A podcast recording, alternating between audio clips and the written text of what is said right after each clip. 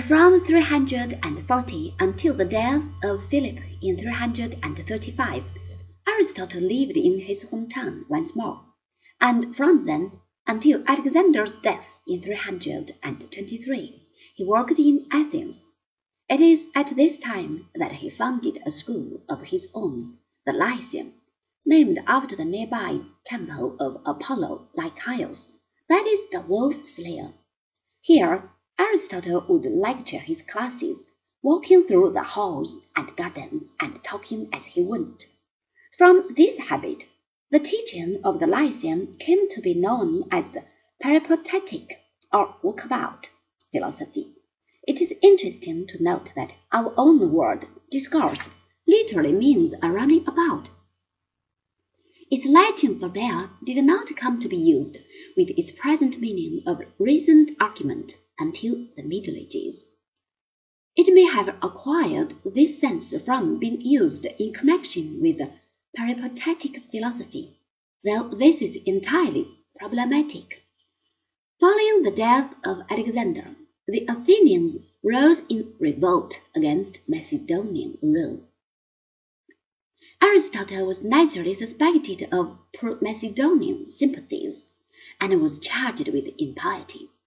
As the case of Socrates had shown, such legal exercises could on occasion lead to somewhat unpleasant consequences.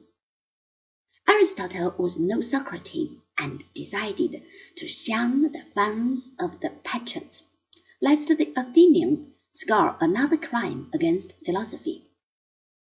He left the running of the Lyceum to Theophrastus, withdrew to Chalcis, and died there in 322.